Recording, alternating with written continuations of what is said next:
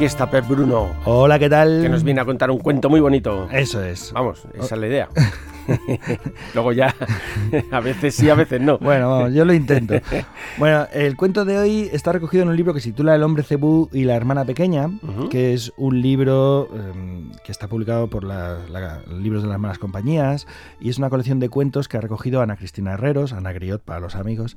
Y tiene una cosa interesante, y es que ha sido recogido estos cuentos, han sido recogidos a niñas que bueno eh, han escapado o, están escapando de la prostitución y de la pobreza gracias a la ayuda de una ONG, Beler, que no, recuerdo el nombre de la, ONG ahora mismo, vamos, que está trabajando en Madagascar con ellas. Vale. ¿vale? Entonces, las niñas están ahí, pues eso, en, un momento educativo y demás para salir de. Entonces hay gente que se que eh, dedica su tiempo, su vida, su energía, sus recursos a estas cosas y además, pues bueno, tenemos esta posibilidad de apoyar este trabajo eh, con, con pues va a ser un va a ser un cuento bonito. Hoy sí que va a ser bonito. A ver qué tal.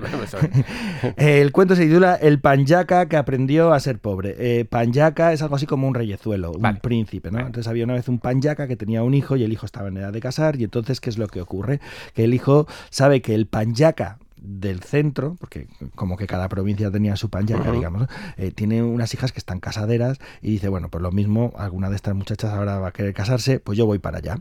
Se despide de su padre, porque es el panyaca del este, se despide de su padre y va para allá, pero antes de llegar al lugar donde vive el panyaca con las tres hijas, se mete en una cueva, se quita sus ropas de lujo, sus oros, sus joyas, su, caballo blanco, y tal, Voy a ser normal. Y se pone una ropa miserable, se mete en un charco de barro y va todo ahí normal. pringado, llega allí y porque no quiere que, digamos, le acepten por lo que aparenta, sino por lo que realmente es. Entonces llega allí y pide trabajar. Y le dicen, mira, solo hay trabajo de porquero. Dice, me parece bien. Y se pone a trabajar con los cerdos, a limpiar los cerdos. Y efectivamente, al poco tiempo de estar trabajando en la casa, eh, llega el momento en el que el panyaca anuncia que las tres hijas que tiene eh, van a buscar a alguien con quien casarse. Eh, y que cualquiera que quiera probar puede probar para casarse con ellas, porque es una prueba mm, bastante sencilla, un poco compleja en mi, opinión, pero bastante sencilla, y es porque cada hija tiene una manzana delante y tienes que disparar con la flecha y atravesar la manzana. Eso está tirado. Sí, pero la hija está detrás. O sea que hay que tirar, pero con el para atravesarla, pero que se pare Como está contado y de, ponen la manzana delante. Entonces me imagino que estarán las manzanas y ya estarán como arriba en un balcón, porque si no, no, ¿vale? Entonces eh, prueban todos los hombres que vienen de la aldea y de las aldeas de los alrededores a ver quién consigue casarse con alguna. Y dos muy riquitos, que además han tenido posibilidad de, ensayar con el arco, aciertan para la hija mayor y la mediana. Pues le atraviesan la manzana, pero no la matan a ella. Claro, porque digo yo que estará ella en un balcón. Pero serán los primeros en tirar, porque si son los segundos. Pues eso, por eso te digo que me parecía complejo, porque no estaba explicado. Entonces, ¿cómo será? no importa, no importa, Están en un balcón y tienen que atravesar las manzanas. vale. Y, y nadie consigue la manzana de la hija pequeña. Entonces llega el porquero, tensa y atraviesa la manzana. Y, todos se quedan mirando y dice la hija, pues este es el de los cerdos. Y la gente empieza a decir, no, no, este no vale, no vale, hay que probar otra vez. Cambian la manzana, voy a probar toda la gente, no hay manera, pero llega el porquero otra vez, ta, atraviesa la manzana.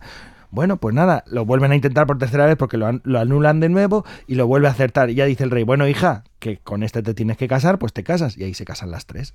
Y al poco tiempo de estar casados, las dos mayores, muy felices porque están con gente riquina y tal, y está muy triste porque está con el porquero, eh, empieza eh, una invasión del Panyaca del oeste. Del otro lado. De otro lado. Viene a invadir. Y entonces el rey dice a, a los yernos, a la guerra.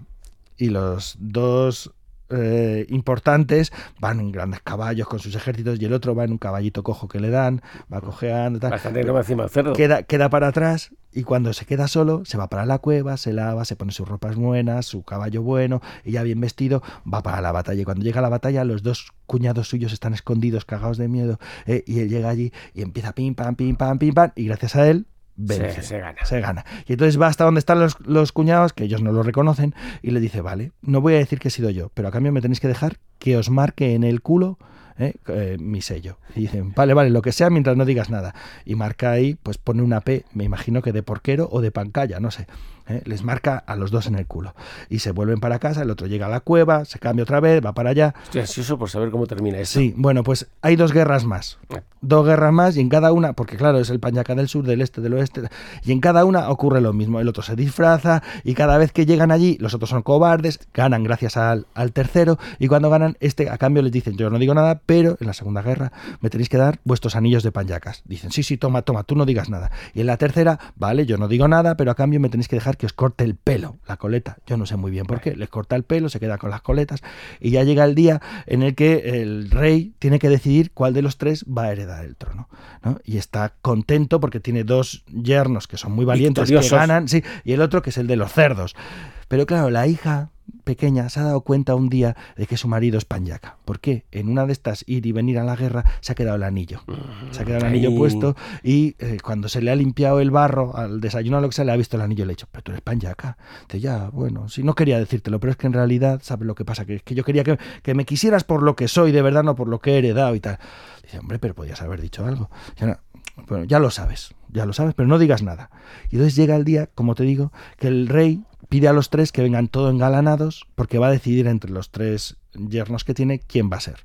El primero se viste elegante con su mujer, el segundo también, y el tercero, sorprendentemente, se viste con todas sus ropas, con todo su oro, y va con su esposa, y claro, cuando lo ven venir, se queda flipado porque, claro, viene todo, no, no, no, pinta nada de porquero. Y dice el rey, pero bueno, ¿y tú? ¿Tú cómo vienes tan elegante ahora? Y dice, porque yo soy el panyaca del, del, este y desde hace tiempo estoy con tu hija y tal. Y dice, pero no solo eso, además es que tú salvaste el reino gracias a mí en las batallas. Y dice los otros, eso es mentira, eso es mentira. Y dice, culo. mentira, mostrad aquí el culo.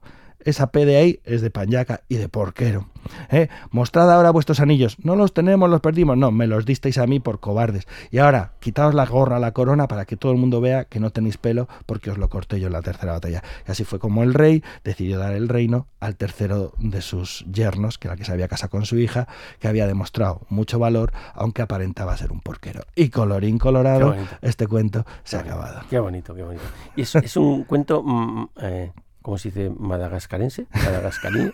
en Madagascar. Madagascar. Madagascareño. Bueno, es un cuento. Yo conocía una versión mucho más larga del norte de África, recogido en Marruecos, pero este me ha gustado. Y porque, ¿Pero qué más da una versión que otra? Si se lo pues mismo. es que la otra, no, la otra tiene un montón más de, de, historia que lo tengo grabado. Ah, como Cervantes, que meten novelas ejemplares en lo medio. Lo tengo grabado una vez que hice un audio y eran como 40 minutos de cuento. Oh, vale. Sí. Pues vete a, si quieres, a la SER. vete a la SER a contarlo. bueno, que yo me quedo con Javierito. Vale, vale.